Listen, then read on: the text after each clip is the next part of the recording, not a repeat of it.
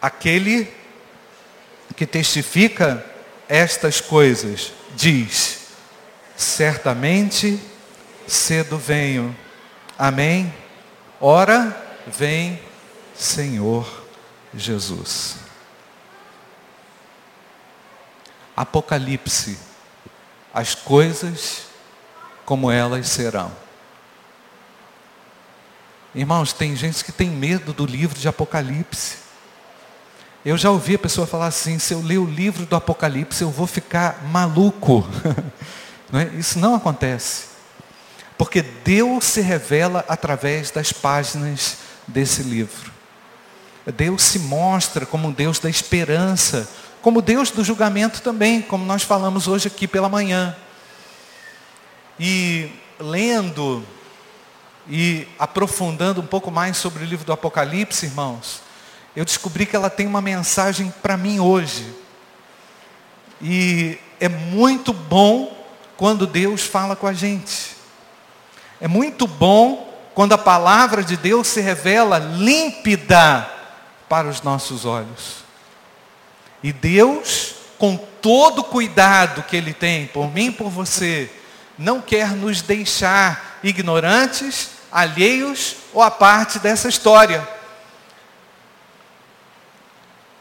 Nós poderíamos resumir o livro do Apocalipse num, num versículo do Apocalipse 1,19, que diz assim: Escreva, pois, as coisas que você viu, tanto as presentes como as que estão por vir. As que viu, as presentes, como aquelas que virão.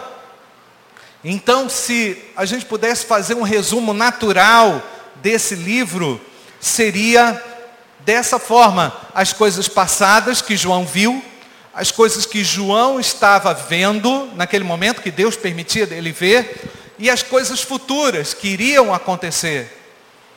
Eu estou certo, irmãos, que tem muita gente curiosa para decifrar os inúmeros símbolos do Apocalipse. Isso é interessante. Eu não me dedico a isso. Tem gente que faz isso, né? que se esmera em entender sobre é, fatos relacionados à volta de Jesus. Isso é muito bom, é muito interessante a gente pesquisar isso, é muito interessante a gente entender isso e entender as formas, as estruturas de interpretação desse livro. Mas nós não vamos fazer isso aqui agora. Eu quero apresentar aqui hoje rapidamente essa perspectiva, a perspectiva das coisas como elas serão, e apenas situada em Apocalipse capítulo 20, que daqui a pouco a gente vai ler. Mas é importante, queridos, que nós entendamos que essa carta foi prioritariamente escrita para sete igrejas. Igrejas que representam tipos de igrejas em toda a história da igreja.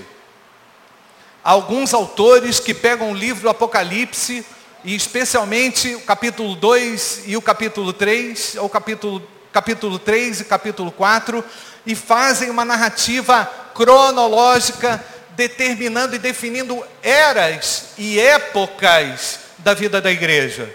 Eu não faço isso, não quero correr esse risco. Eu entendo que as, o conteúdo para as sete cartas do Apocalipse representam sete tipos de igrejas e problemas e soluções que Deus apresenta para os tipos de igreja. Portanto, eu entendo que a leitura do Apocalipse, a compreensão do Apocalipse a aplicação do Apocalipse é para hoje, é para nós, é para mim e para você. Eu havia falado isso há dois domingos atrás. Então, apesar das sete de ser cartas endereçadas a sete igrejas físicas, presenciais, elas representam e tipificam todos esses tipos de história, de igreja, né? tipos de igreja na história.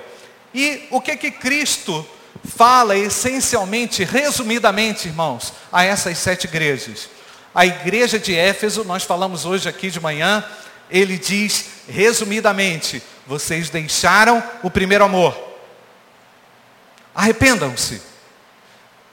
Deus queria trazer de volta corações frios. Eu não sei se você já teve que lidar com a frieza de alguém. Mas é horrível, não é, gente? É horrível quando você pergunta para a pessoa assim: o que está acontecendo? Aí qual é a resposta? Nada. Por trás daquele nada tem tudo. Isso representa o quê? Eu não estou afim de conversar. Eu não quero saber dessa história. A impressão que Cristo teve ao perceber a frieza da igreja é que a igreja não era mais correspondente a ele. É igual alguém no casamento, está casado, mas você pergunta assim, o que está acontecendo? Né? Você não me ama mais? A pessoa fala assim, ah, não sei, eu esfriei. Você já pensou? Que baque, hein? Que trauma. Eu esfriei contigo. De repente a pessoa nem fala que não te ama mais, mas ela demonstra que não ama. Porque quem ama paga o preço, não é verdade, irmãos? Carrega água na peneira, dá nó em pingo d'água, que mais?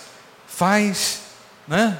Planta bananeira, é, é, faz flexão de costas, o cara se vira. O cara se vira. Porque ama. Então presta, atenção, queridos. Falta de correspondência é grave da igreja para com o seu Senhor. O amor esfriou. Qual é a alternativa? Já disse: arrependam-se.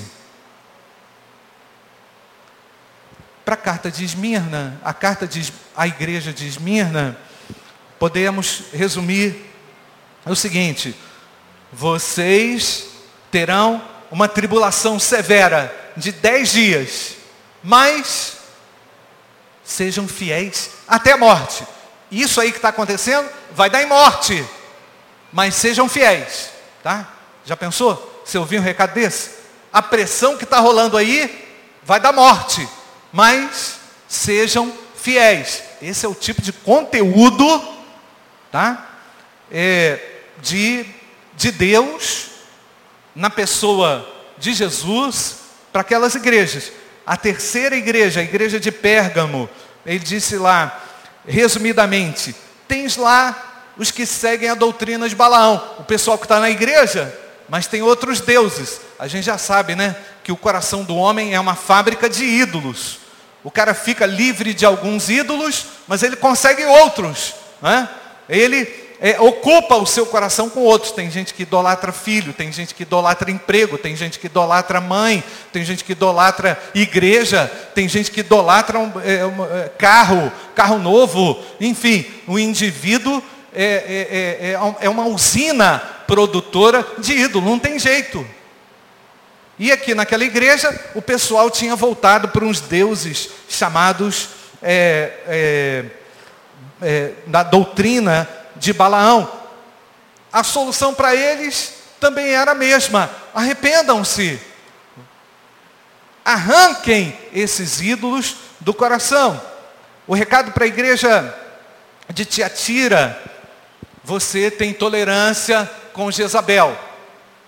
Você não está tendo uma postura firme com essa que representa uma entidade pesada e destruidora. Não brinca com isso. Em outras palavras, eu que estou falando, tá, gente? Então, para a igreja de Sardes, tens nome de que vives, mas está morto. Você só tem uma aparência que está vivo. Sabe aquele negócio? Ah, está tudo bem. Não está nada bem.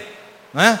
O cara está falseando, representando e querendo mascarar a saúde espiritual, mas Deus via. E ele fala, ó, vocês aparentam ter vida, mas está tudo oco aí dentro. É teatro que vocês fazem. Tá? Isso aí sou eu que estou falando, tá, gente? Então, é, então tens, tens nome que vives, mas você está morto. Para a igreja de Filadélfia, eis que diante de ti pus uma porta aberta. Quem é que não quer ouvir isso, irmãos? Há uma porta aberta. Amém, irmãos? Na tribulação, Deus abre porta. Na dor, Deus abre porta. Deus é socorro presente no tempo da angústia. É só no tempo da angústia que ele se revela de uma maneira tão especial e tão profunda. Né? E a igreja de Laodiceia, o que, que ele diz? Você não é frio, nem, crente, nem quente. Então, eu estou a ponto de vomitar-te. Que coisa terrível. Você não serve como água terapêutica. Não é? Você não é uma água, uma água termal aceitável. Não é? Então, você não produz resultado. É uma palavra dura para cada uma daquelas igrejas. Mas, contudo, qual é o objetivo de Deus? Ele quis que a igreja, ou que todas essas igrejas, continuassem a anunciar de maneira fiel e leal o Evangelho. Não ia poder ter desvio, não ia poder ter desculpa. Portanto, o Senhor, Ele olha, como disse, acuradamente, precisamente para a igreja. Ah, pastor, isso significa que ele faz uma avaliação individual e tira uma média? Não sei, mas deve ser. Alguma coisa assim. Ele vai pesando cada um do coração e tira a média. Na média ele diz, dá para passar nesse nível aqui, se não dá, e só ele tem o critério para avaliar a sua igreja. Só ele tem uma boa base para avaliar a sua igreja. Louvado seja Deus por isso, porque Deus, ele cuida da sua igreja. Se você é igreja, Deus cuida de você. Não tema o cuidado de Deus. Às vezes a pessoa fica receosa. Às vezes a pessoa fica ressentida até, sobressaltada. Mas a Bíblia fala que Deus está sondando o nosso coração, Ele está sondando o teu coração aí. E Ele quer transformar qualquer aspecto negativo para que você produza fruto para a glória de Deus. Então deixa Deus trabalhar hoje, querido, no teu coração aí. Ele está no nosso meio. Você crê nisso? Amém. Então, como eu disse, o resumo está lá no capítulo 1, no versículo 39. Coisas passadas, coisas que tem visto, coisas que são e as que vão acontecer. Ainda, irmãos, trabalhando aqui rapidamente nessa introdução aqui, algumas considerações que o Senhor faz a todas as igrejas, com relação a cada uma delas. Eu observo que o Senhor segue um padrão comum a todas elas. Então, eu elenquei aqui alguns. Por exemplo, Jesus se apresenta de uma forma peculiar e especial para cada igreja. É tipo assim, ele não olha todo mundo igual, não. Ele olha cada igreja de forma particular. Aquela igreja ali como é que é? É assim. Aquela outra é assim. Então, ele cuida peculiarmente de cada uma das suas igrejas. Jesus sempre é um outro padrão. Ele sempre lembra algo bom que faz com que reivindique para ele que ele é um conhecedor profundo daquilo que acontece.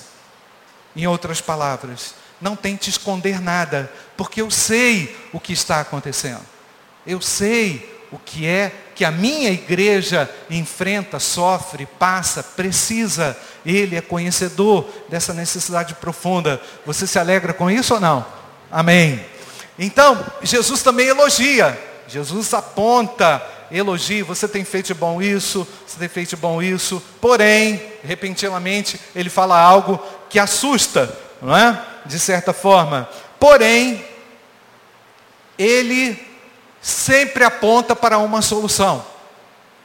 Porque quando Deus fala, gente, Ele não fala para arrasar, Ele não fala para destruir, Ele não fala para arrebentar com o indivíduo, porque Deus ama o pecador.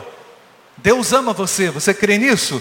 Deus nos ama de uma maneira profunda, uma maneira incompreensível. Ninguém te ama assim. Ah, minha esposa me ama, eu tenho certeza disso. Mas eu sei, meu bem, que o meu Senhor me ama com uma profundidade muito maior. O teu amor é profundo, tá? Não fica triste comigo não. Mas, senão depois dá briga lá fora, né? Mas o amor que Cristo tem é incompreensível. Você crê nisso, querido? É incompreensível, não dá para entender. Eu preciso aceitar esse amor. O fato dele ser incompreensível não me deve levar a uma repulsa dele. Não, muito pelo contrário, eu quero entendê-lo. Eu quero, eu quero saber qual é a minha, por, a minha parte nisso. E eu quero também conhecer mais esse amor, porque à medida que você conhece o amor de Deus, melhor você fica. Amém ou não? Mais tolerante você fica, mais longânimo. Sabe aquela pessoa estouradinha, que não aguenta nada, que não leva recado para casa? Quem conhece o amor de Deus vai engolir um sapão. Sem tempero. Eu nunca comi sapo, irmãos. Mas ele vai ter a capacidade de digerir esse sapo porque ele sabe, ele sabe que Deus dá a ele capacidades extras. Você crê nisso ou não? Deus te dá capacidade extra. Então, um outro padrão, Jesus instrui didaticamente a sua igreja. Ele não deixa recado mal dado, ele não fala algo incompleto, ele dá um norte. Ele dá uma direção. Pode seguir por aqui que você vai se dar bem. Né? E ele promete sempre, esse é um padrão, as sete cartas, as sete igrejas. Ele promete uma recompensa extraordinária. Mas ele pede que a sua palavra seja levada a sério. E é por isso que ele diz: quem tem ouvidos, como diz lá, irmãos, ouça o que o Espírito diz às igrejas. Então, Deus trabalha de uma forma preventiva, mas Ele vai apresentando também na carta do Apocalipse a solução e o final de todas as coisas. O Novo Testamento o tempo inteiro incentiva as pessoas a serem vigilantes. Vigilantes, cuidado, nem tudo que se apresenta aí tá bom. Aquilo ali pode ser um canto legal, mas é o canto da sereia. Eu não vou ouvir. Aquilo ali parece ser interessante, mas cuidado, não é? Eu lembrei agora exatamente da Alice, lá no País das Maravilhas, onde ela chegou um dado momento que ela estava toda perdida, ela falou assim: Ah, mas qualquer caminho é caminho para mim, não é? Então o indivíduo fica encantado com tantas coisas que aparecem, e então o Senhor já nos adverte para sermos o que? Vigilantes. Você pode repetir essa palavra comigo? Qual é a palavra, gente? Vigilantes. Porque quem vigia não cai no laço do diabo.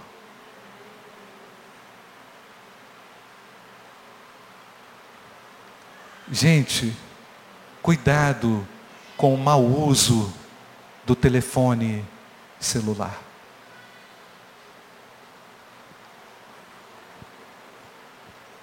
Cuidado com as ciladas que estão sendo armadas todos os dias Cuidado, hein? Você já viu problema por causa disso? Quem já viu o problema? A minha estatística aí vai funcionar agora. Quem é que já viu o problema por causa do mau uso do celular? Levanta a mão. Tá certo. 99,9. Estou brincando. Mas muita gente. muita gente. Então, vigia igreja. É a palavra. Qual é a palavra mesmo, gente? Vigilância. Vamos repetir qual é a palavra? Vigilância. Então, o Novo Testamento orienta e ensina também para que o povo de Deus aguarde o que? Pela segunda volta de Jesus. A Bíblia diz que Jesus vai retornar para buscar a sua igreja.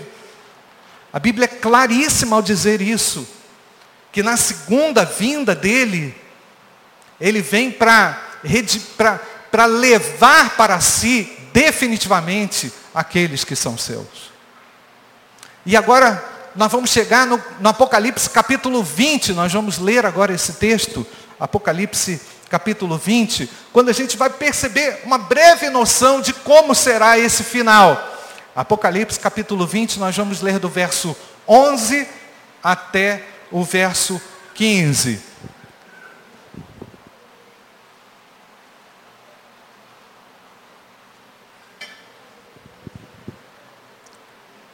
Se você achou, diz amém. Vi um grande trono branco. Isso são as coisas que serão, como elas serão, tá? Em um aspecto apenas.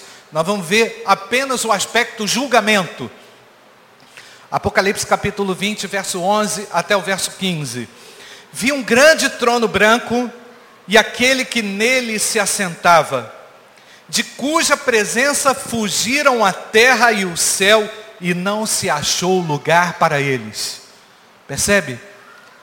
Então, naquele trono branco, ele assentado, o fato dele estar ali, a presença dele foi capaz de afugentar a terra. Presta atenção na, nesse cenário. O céu. E não se achou lugar para eles. Ou seja, me parece que isso aqui é, um, é uma espécie de um cataclisma, né? um negócio terrível, que já acontecia só naquela visão de Apocalipse, Apocalipse, perdão, Apocalipse capítulo 20, versículo 11. Versículo 12. Vi também os mortos, os grandes, agora sim, os mortos, os grandes e os pequenos, postos de pé diante do trono. Então imagina a cena. Então se abriram livros. E ainda outro livro, o livro da vida foi aberto. Você pode dizer glória a Deus por isso, irmãos? E os mortos, diz o texto, os mortos foram o que está escrito aí, irmãos? Julgados. Os mortos foram julgados segundo as suas obras, conforme o que se achava escrito no livro não é isso, irmãos, que está escrito aí, que eu me perdi? Qual é o versículo? Tá. Então, eu posso aqui inferir que pensamentos são escritos naqueles livros, naquele livro, coisas mal feitas, coisas terríveis estão ali registradas. Versículo 13. E os versículo 12 ainda no final. E os mortos foram julgados segundo as suas obras, conforme o que se achava escrito nos livros. Deu o mar os mortos que nele estavam. Haviam pessoas mortas no mar.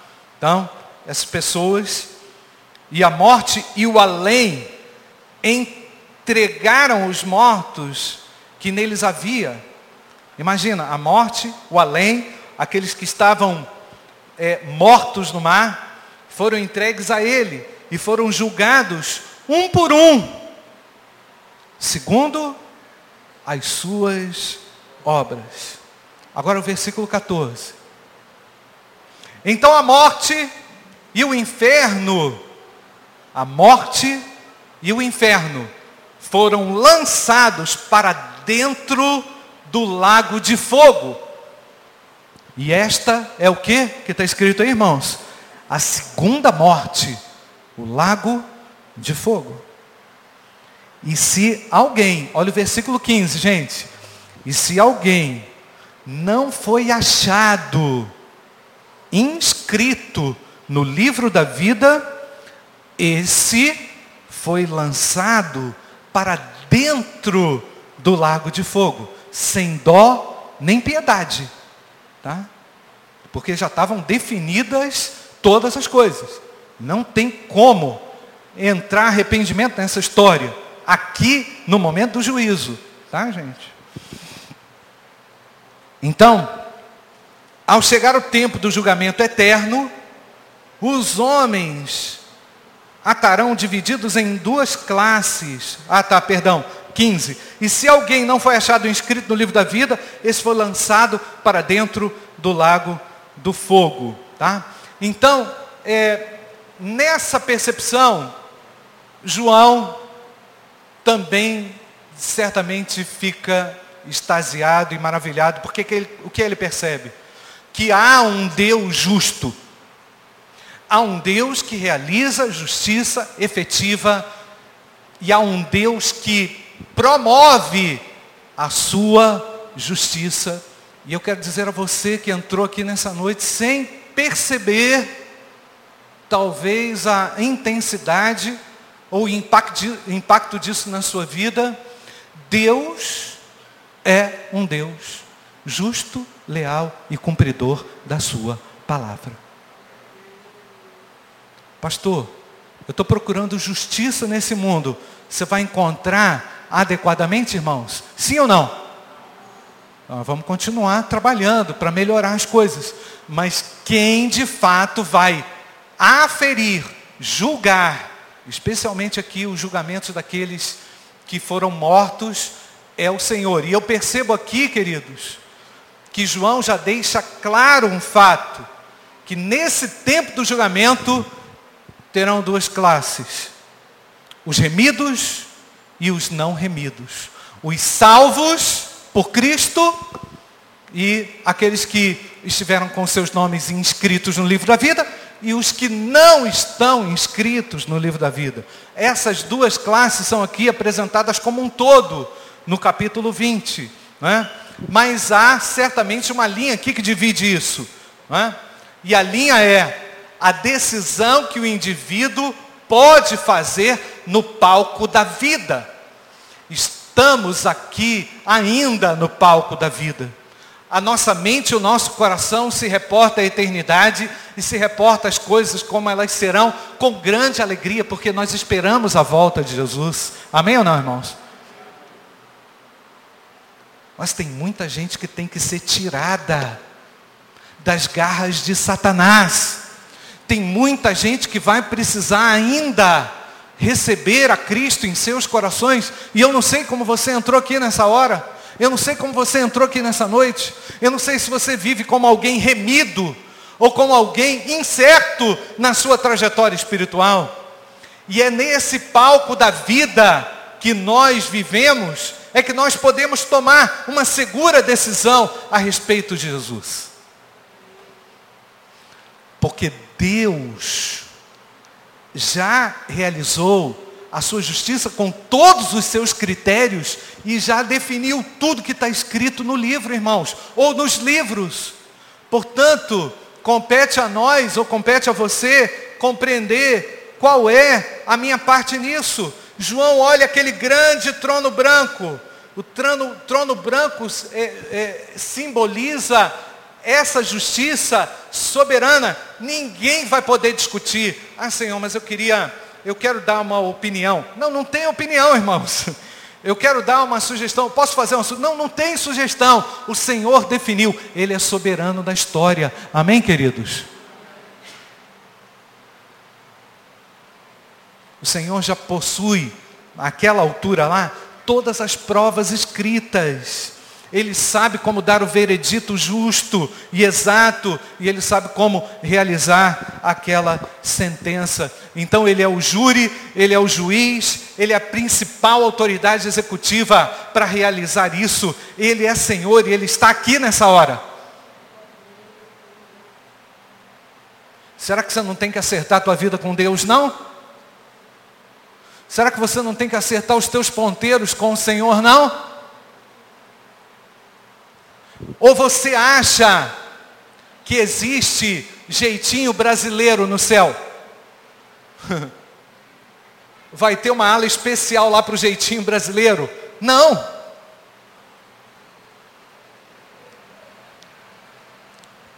E você vê aqui que nenhum daqueles mortos conseguiram apelar para nada. Eles estarão numa atividade completamente passiva apesar de serem seres vivos, que a gente não sabe como é que isso aqui vai acontecer, mas aqueles mortos vão aparecer, serão tragados do mar, de tantos outros lugares, todos vão comparecer, grandes e pequenos vão comparecer diante do trono do Altíssimo. Glória a Deus, amém, irmãos? Isso tem que gerar temor no nosso coração. Isso tem que gerar temor no teu coração, diante da tua conduta, diante do que você faz diante do que você não faz e da forma como você trata a Cristo. Isso é muito sério, gente. E eu estou vindo aqui com temor e tremor para anunciar isso a você. Mas ao mesmo tempo, nós estamos diante de um Deus que nos oferece uma graça tremenda e Ele é bondoso e generoso. Foi isso que nós cantamos aqui ainda há pouco. Deus é bom. Você pode dizer isso? Deus é bom. Deus é bom contigo, meu amado. Deus é bom com você, meu querido, que anda errante na vida, acha que pode fazer qualquer coisa, que não vai ter consequência, acha que Deus não está registrando as coisas, acha que Ele esqueceu. Enquanto você não se arrepender, enquanto você não se colocar diante do Senhor e dizer: Senhor, eu quero o Senhor na minha vida, eu preciso do teu perdão na minha vida. O Senhor não te salva. O Senhor não te salva porque você é bonitinho, ou porque você sabe cantar. O Senhor não te não vai te justificar por nada além daquilo que ele definiu como um critério de justificação. Então o julgamento é feito de acordo com o que se acha escrito, está registrado. Abrem-se os livros, contém as obras. Essa ideia de Deus registrar as coisas, queridos, ela acaba sendo opressora para algumas pessoas, mas ela deve servir como motivação, porque Deus conhece todas as coisas deve gerar muito mais temor do que opressão. Porque Ele conhece o que você já enfrentou sem Cristo na tua vida.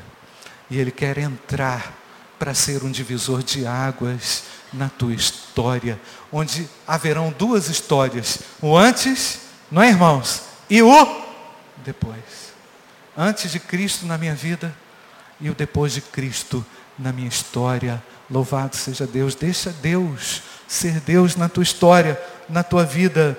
Então, queridos, Deus é, tem uma economia que é interessante. Na economia da revelação de Deus, Ele anuncia aquilo que é suficiente para eu me arrepender, para eu tomar um jeito na minha vida, para eu dar uma eu dar uma nova guinada na minha história. Na economia da revelação, por vezes nós nos encontramos, às vezes até sem jeito, porque, mas como vai ser isso? Como vai ser aquilo? Ora, eu entendo que isso não interessa diante da grande verdade, Jesus Cristo salva os pecadores. E eu quero ler aqui com você de novo, você que já leu esse texto inúmeras vezes, porque Deus tanto amou o mundo, que deu seu Filho unigênito, para que todo aquele que nele crer, o que, que diz, gente? Não pereça, mas tenha a vida eterna. O Senhor quer dar a você a vida eterna. Se você crer de todo o seu coração. Porque Deus enviou o seu filho ao mundo. Agora preste atenção, irmãos, na riqueza e no valor desse texto. Não para condenar o mundo. Condenação é depois. Mas Jesus mandou o seu filho ao mundo não para condená-lo, mas para que este fosse salvo por meio dele. Agora, olha o critério. Quem nele crê, o que, que diz o texto, irmãos? Não é condenado. Mas quem não crê já está condenado por não crer. Já tem uma sentença prévia. Não creu, já está condenado. No critério que o Senhor definiu. Não tem jeitinho brasileiro, não tem uma outra forma. Ah, eu conheço o pastor, pastor é meu amigo, eu conheço o Dudu que toca baixo, tá tocando mais ou menos, mas eu conheço. Mais para mais, tá, Dudu? Mas não tem conhecido, meu chegado. Não tem meu chegado. Entendeu, gente? Mas eu conheço fulano de tal que ele vai dar um carimbo para mim lá. Não, não tem carimbo. Não tem jeito, não tem papel. Não tem Wi-Fi. Não tem como mandar mensagem para ninguém. Chegou o fim. E esse é o julgamento. A luz veio ao mundo, mas os homens amaram mais as trevas. Que coisa terrível, irmãos. Amar o que não presta. Amou as trevas. O indivíduo foi feito para amar a Deus.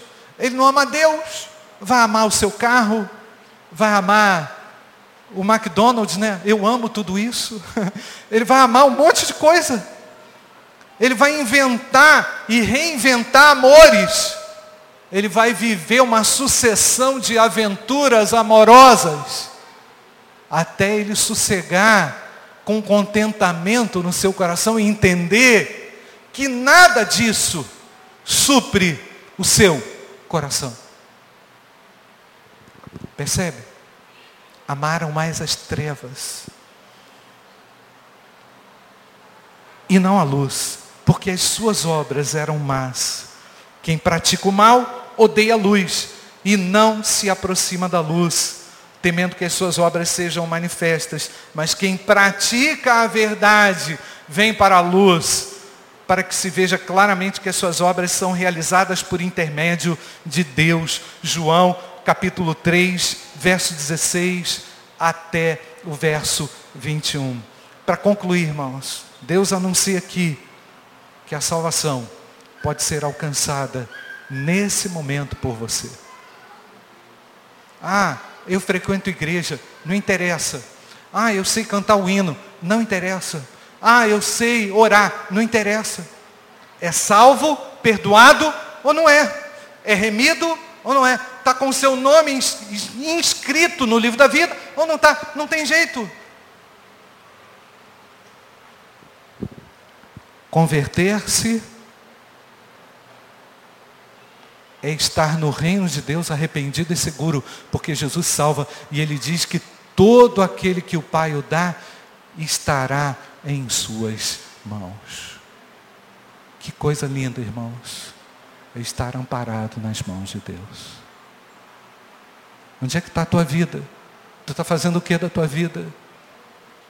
Está seguro da vontade de Deus na tua vida? Está seguro da sua salvação? Está brincando de ser crente? Está brincando com Deus? Vai dar errado. Vai dar errado para você.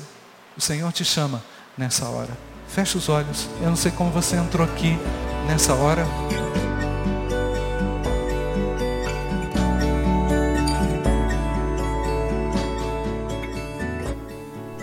A Igreja Batista do Bom Retiro tem plena convicção de que a palavra de Deus é poder para salvar e transformar vidas.